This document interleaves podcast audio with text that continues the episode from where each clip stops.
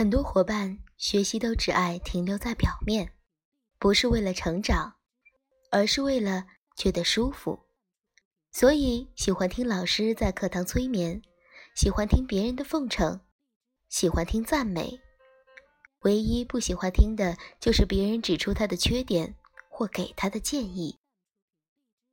教育的功能之一是帮助学习者调整心态与观念，因为。当有了一个良好的心态时，我们就愿意主动去察觉、去提升、去改变。心态好，所有的问题都将不再是问题。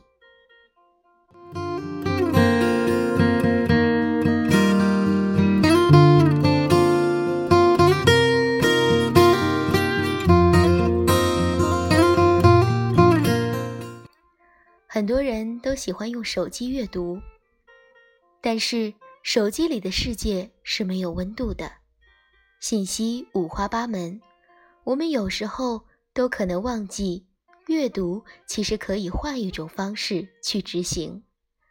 为了改变以往的学习方式，用心用声音传递是最能呈现出花掘人的爱。